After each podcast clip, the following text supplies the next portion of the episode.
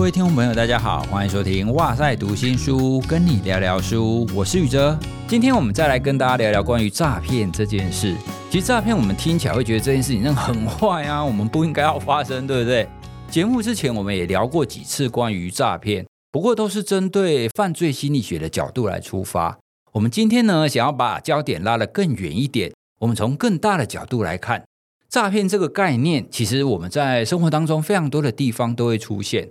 像小的时候啊，我的爸爸妈妈就跟他说：“哎，宇哲啊，你只要好好的读书，以后长大一定会有出息啊。”可是这件事情，你现在想想看，是不是觉得爸爸妈妈就在诈骗？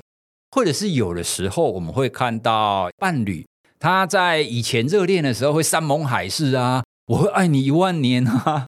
可是呢，一段时间以后啊，就被说：“哈，你以前不是说会爱我一万年吗？为什么你现在变成这个样子？”那这是不是又是属于一种诈骗呢？还是我们可以说，其实什么事情都会有时空背景不同。那当然呢，我们也邀请了一个重量级的来宾，跟我们从不同的角度来看待诈骗这件事。我们来欢迎今天的来宾，台大社会系的名誉教授孙中新老师。各位好，孙老师呢，其实以前在台大有开了几门就是非常知名的课程。开学刚开始的时候，总是会看到新闻会刊登说，哎，台大。社会系的孙老师又开了爱情社会学，那近几年呢又开了诈骗社会学这样子的课程。老师，您在教学这么多年，而且你们在社会学也有非常多的研究嘛？你可以先跟我们聊聊，你当初为什么会想要说，哎，爱情也要谈一下社会学的角度，那诈骗也要谈一下？您在开这些课程的起心动念是什么呢？我希望学术是跟生活是贴近的。另外一个是我个人常常希望我学的东西能先帮助我个人的生活。我自己的爱情以前在念书的时候受到很多，现在看起来是非常无意义的挫折，但当时伤得很大。后来其实中间我还开过幽默社会学。哦，幽默社会学是因为我的家族的人都很幽默，我们全家族人都可以开玩笑的。觉得这就是一个社会效果，因为允许你幽默，允许你某种程度的不打不谁，你知道吗？某种程度来，你太超过了，长辈还是会制止你，所以那个环境就会让亲戚之间的关系会比较好。我也开过知识社会学，研究知识跟人类的关系。因为在台大教了三十五年书，去年退休，退休前几年刚好碰上疫情，我就想怎么样开一个有趣一点的课。有一次开课前，我就找到一本书，在明朝出版，明朝在 五六百年前，叫做《骗经》，经是四书五经的那个经，啊，骗就是诈骗的骗，骗经里面就把当时的诈骗的情况就整理出几大类，希望警惕世人不要再被骗。所以我想明朝就有做啦。我这个人又很喜欢走学术界没有前辈的路，森林中有两条路，我是走第三条的那个人，就没有人走过的路。所以最后三年就觉得，哎，可以试试看，把我的一些想法跟大家分享。在读孙老师《诈骗社会学》这一本书的时候啊，就读到刚刚所讲的要骗经前面啊，就引用了非常多的经典，谈说，哎，其实从古代就非常多在谈，哎，你到底要怎么欺骗，或者是反过来讲啊，哎，我们要怎么样不会被人家欺骗？因为欺骗的方法就这一些嘛。啊，我们了解以后呢，我们当然就比较不会被骗。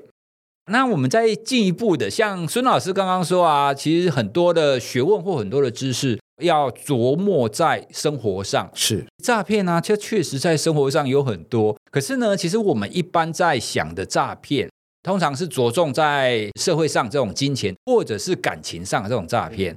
可是像刚刚那一种，哎，你长大会有出息这一种，哎，我们好像又不觉得是诈骗呢。是。可是孙老师你也知道，我们社会科学你要有一个操作性第一嘛，对不对？好，那到底诈骗啊、说谎啊或隐瞒啊，那好像都是很像。您是怎么去看待所谓的诈骗这个概念的呢？说谎跟诈骗有两个面，第一面就是他讲的情况跟事实不符，你的语言跟现状是有差距的。嗯，第二个就是语言本身是有落差的，你前面讲的跟你后面讲的不一样。就是你刚刚讲爱千万年，那诈骗其实是一个长的过程，前面有动机的问题，中间还有整个过程两人的关系，后面还有结果的问题。那有的我们会不认为是诈骗，是社交礼貌。譬如我们动机是良善的，是为别人着想的。书中举的最多的例子，就孙老师你很胖，然后这是 这是一个事实。但是如果你看说孙老师你最近瘦了，哎，这就是会让孙老师很高兴的。但是是不是事实？就像刚刚说，爱你千万年，不是事实，但是那是代表一个愿望，代表一个内心的一个祝福，所以大家听起来还是会很高兴的，不会有人扫这个兴啊。所以我们大部分人还是觉得有些客套话、社交礼貌还是社会互动的一个润滑剂啦，嗯，还是必要的。听起来好像是，如果他动机基本上是好的，可是有的时候哈，他又会出现，对我我是为你好，可是当事人可没错能不这么想哎、没错，通常你说为小孩好，因为他是没有行为能力人，还情有可原。说啊，对了，爸妈为你好。可是如果他已经成年人了，或者他已经是法定可以成年的，那你的为他好，可能是不是需要他的知情同意？对，这种动机是良善的，会不会出现良善的结果？有时候是不一定的啦。那也一样，有时候动机是不好的，会不会出现好的结果？这也不一定。这个就是很难断定的事情。好，那如果我们把这个概念我们放在很生活上的情境，因为我们很容易会有家人嘛，我们平常都要跟家人啊、跟朋友啊，那最常出现的像我们会有伴侣，我们先不要讲爱你一万年呐、你平常生活上，你就说，哎，我们两个感情生活好，我们都结婚了，我们应该是一体啊，我们应该不会欺骗啊，对不对？可是呢，我在看老师您这本书里面提到，就关于爱情当中的诈骗，因为爱情是不是难免会有诈骗的？爱情是不是诈骗？我们再回到刚刚讲的，就是他是不是讲的跟他心意不符？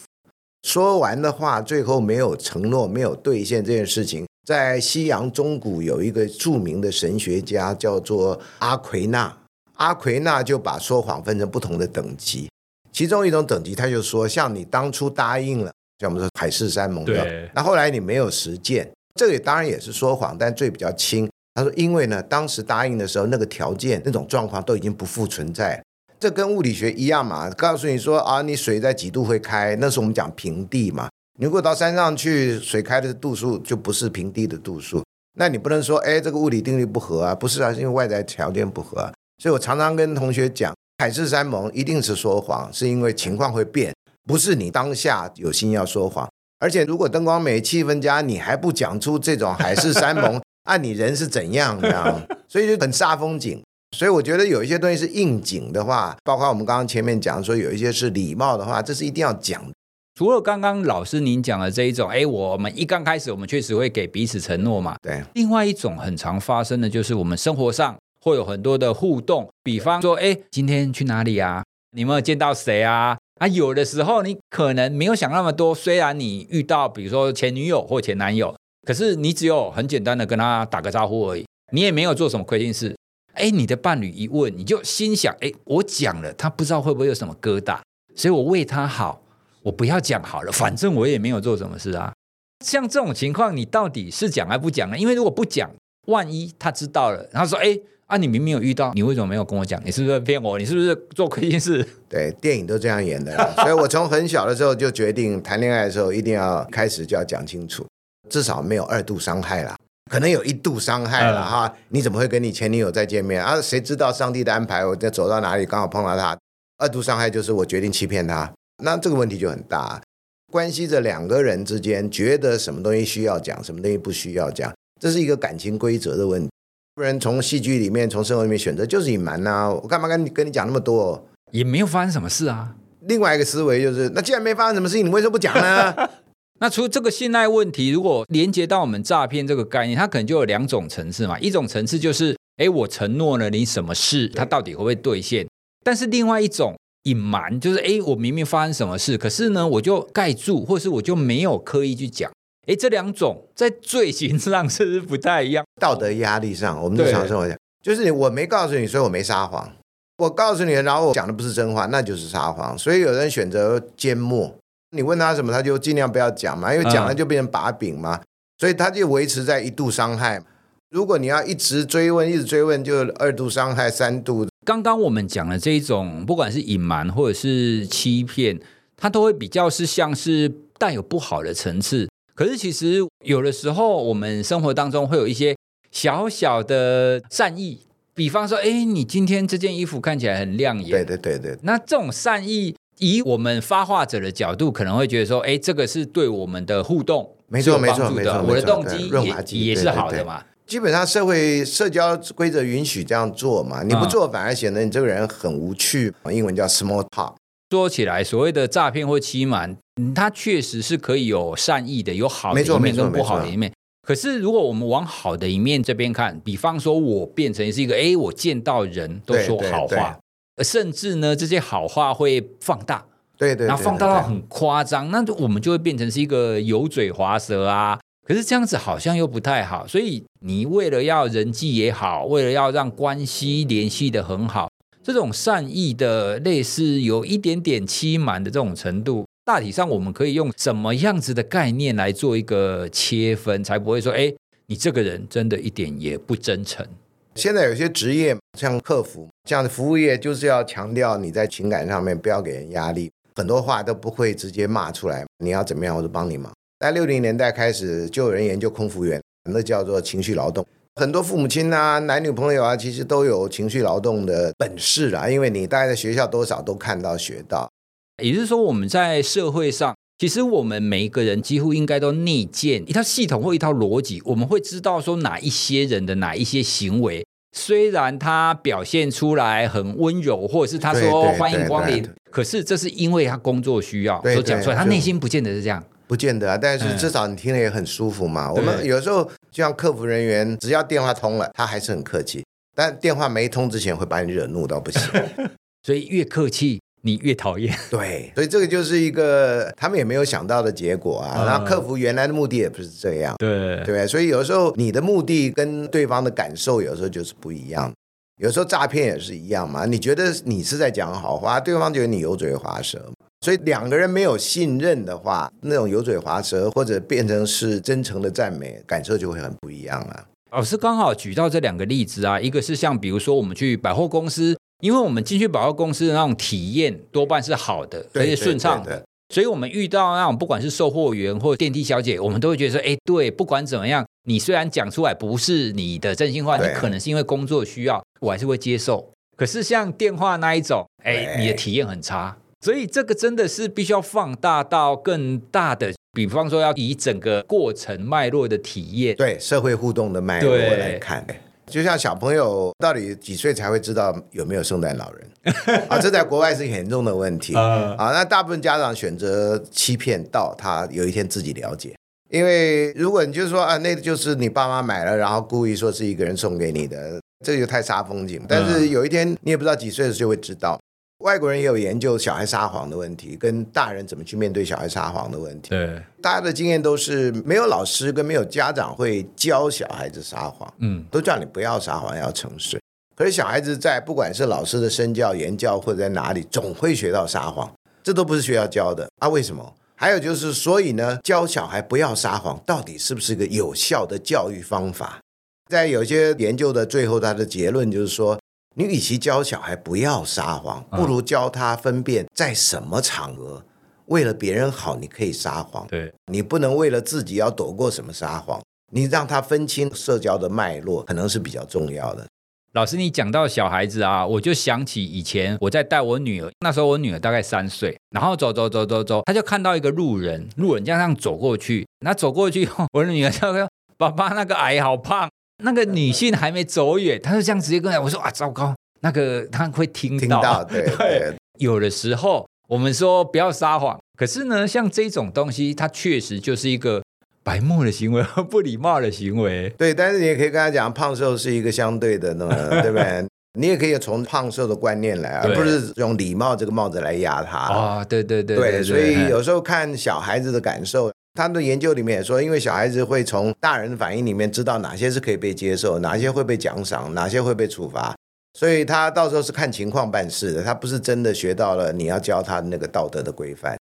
在心理学里面谈小孩子开始学会撒谎，他其实是审度时事。对对对对，那表示社会适应良好啊，对，就是比较灵活的一个小孩啊。我们换个角度来讲，如果孩子越早学会撒谎，其实某个程度上来讲，他越聪明。对他 只要不是病态撒谎的那种就好了。因为心智理论的发展成熟，某个程度上来讲啊，你可以说他是一个比较聪明的象征呢。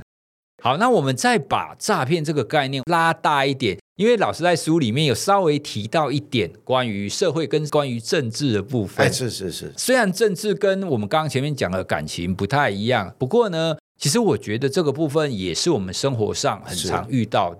是您听过一句话：“政治是最高明的骗术。”对对对。您觉得他描述的是符合您现实的观感的吗？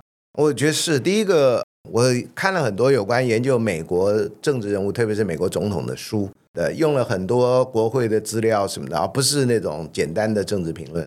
啊，他们从美国总统的撒谎，至少近代从甘乃迪开始，有关古巴飞弹危机、越战的时候也是，然后波湾战争也是啊，波湾战争甚至对全世界撒谎，说他们有大量毁灭性武器嘛，结果搞了多少年都没找到嘛，对不对？这个现在都找出了当时的文件，其实 CIA 并没有这个资料，全球的情报单位没有任何一个情报单位，包括欧美的有这个大量毁灭性武器。确实，他们的总统还算是宣称他们要制造。但是没有成功，像这个就是一个很大的利用一个错误的讯息误导全球来进行那场战争，对伊拉克人民跟对死伤的美国军人是很不公平的。就所以政治人物其实做的是众人之事嘛，关系很多人的福利。如果再加上他们撒谎的话，除了自己的利益以外，我们其他老百姓是倒霉的。那还有一个全球的例子，就是政治人物基本上开出的证件是可以不要兑现，然后不会受到惩罚的。啊，这全球啊，这不是只有举世皆然，举世皆然。尤其民主国家，他要选票的话，我们现在很多人都讲骗选票嘛。对，他如果没做到，你也不会怎样啊，你也不能怎样啊。你虽然可以罢免嘛，但你看那么多国家，那那么多人选上，有几个罢免的案子嘛？所以政治是一个高明的骗术之外，政治也是一个很好的生意啊，因为你不会赔啊。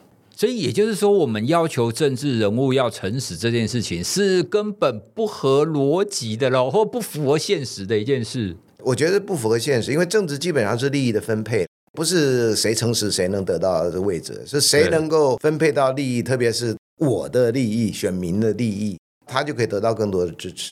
我想我们在日常生活的实践也是这样的。如果我们真的有罚单了，然后委员可以或议员可以帮我们去交单。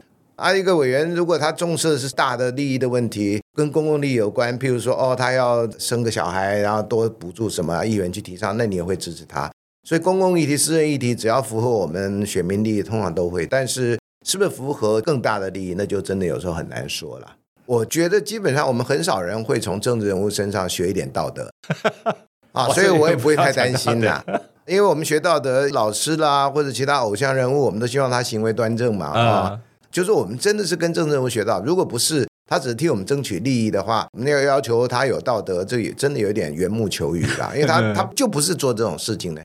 就像有些演员，只是他的角色是很正直的人，不表示那个演员本身就是那个角色啊，他不是本色演出啊。老师刚刚讲到，我们不会向政治人物学道德，哎。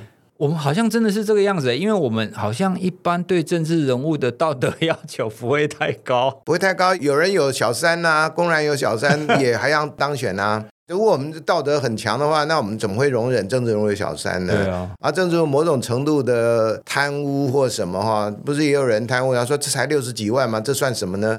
我们对政治人物的宽容度似乎在很多方面都会比较大了。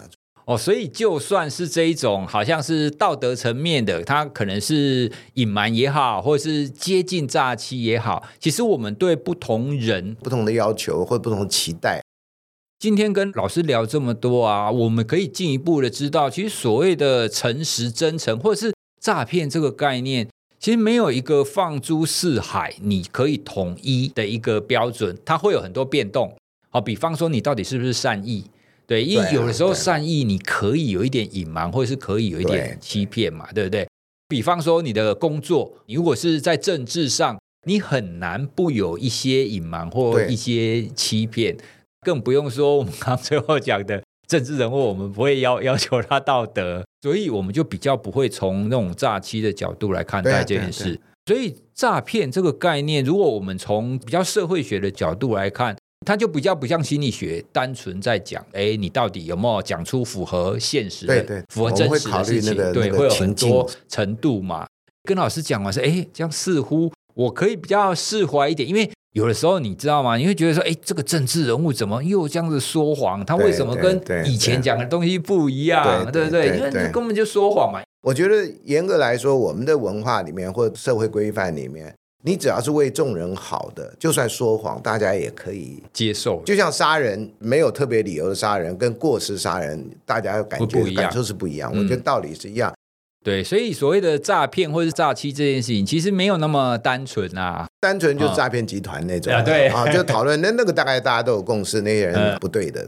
那我讲的比较日常生活中其他方式，嗯。像学生考试作弊这个也是啊，也很多人不觉得那跟诈骗有关，对，他就觉得呃我是帮别人或者我只是要过关，然后有人还说如果你不作弊，老师会不高兴，因为你作弊了 过了，老师会觉得他教的不错这样，所以这也这是某种程度为老师想，对，那 我说。我是老师，我不会这样想。对啊，所以从今天我们节目聊到，其实确实在很多的层面，我们讲出来的话，或是我们所想的，其实或多或少都带有所谓的诈骗或欺骗的成分在里面。对，可是我们也不用把这样子的行为看成是全然不好的，绝对不行。他如果什么事情都很直白的跟你讲，有的时候反而你会觉得他很白目。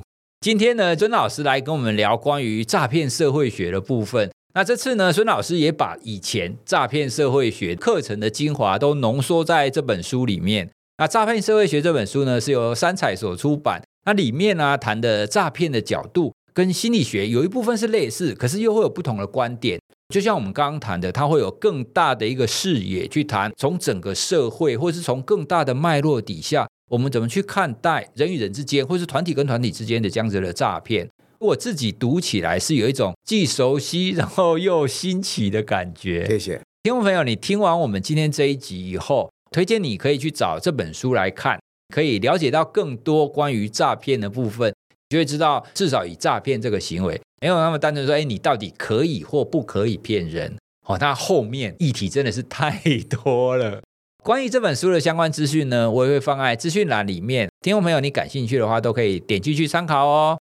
接下来是主持人回复听众时间。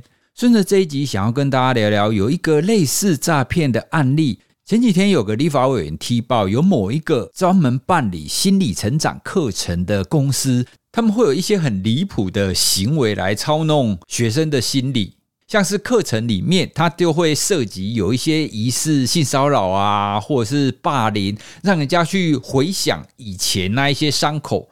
例如，有一些学员就投诉说，里面的老师就要他当众分享以前被性侵的经验，然后用布条把眼睛绑起来，让同组的其他学员去触摸他的身体。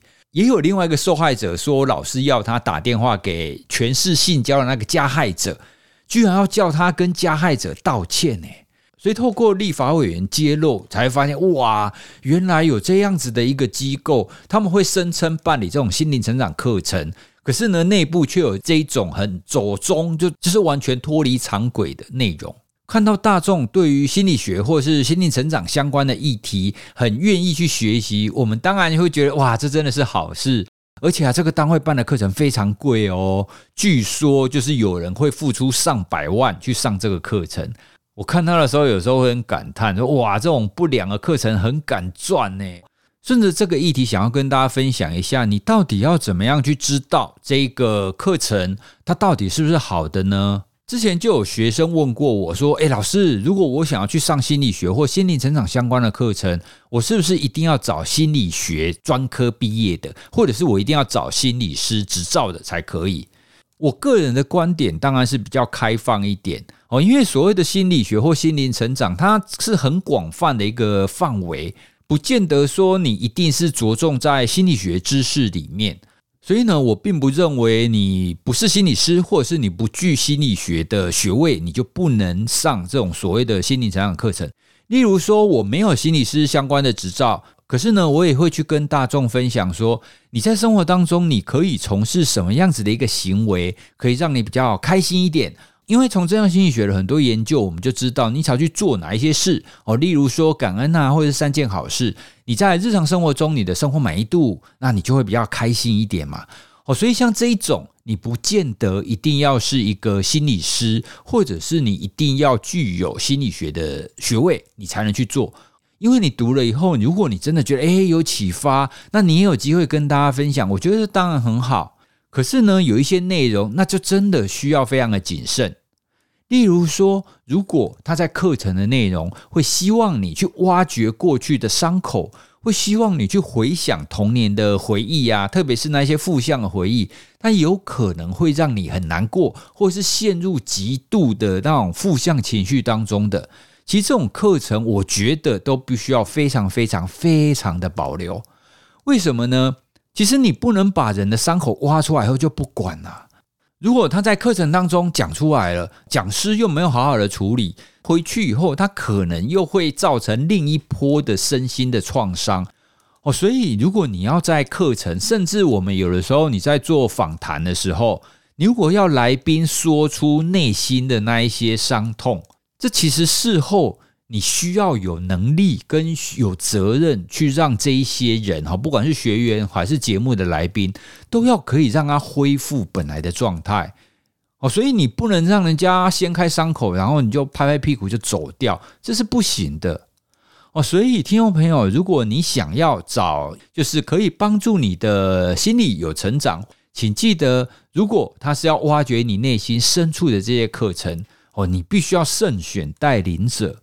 千万不要觉得，哎，这个很贵，所以他应该很厉害吧？或者是这个老师很有名气，他就一定很会？哎，其实真的不一定。我的建议都是，如果是这一些必须要去挖掘你内心伤痛的课程带领者，他必须要领有心理师执照的，因为至少至少他会了解你后面一定要做，让他心理跟情绪再回复这件事。而且他也会有专业的技能去帮助大家去回复，所以推荐大家要找风评良好而且具有心理学相关证照的这个专家。听众朋友，如果你有参与过什么样子的心理成长或者是心理成长课程，可是你隐隐觉得很离谱，但是因为带领者好像很有名气，还是怎么样哦，你不好意思说，你也可以私讯告诉我们哦。好，那今天我们非常谢谢孙老师来跟我们聊关于诈骗这个议题。听众朋友，您如果对我们今天聊的有什么感兴趣的，想要再跟孙老师请教的，都欢迎你可以留言给我们，我们也会把你的留言再转给出版社给孙老师。今天就跟大家聊到这里喽，谢谢大家，谢谢，拜拜，拜拜。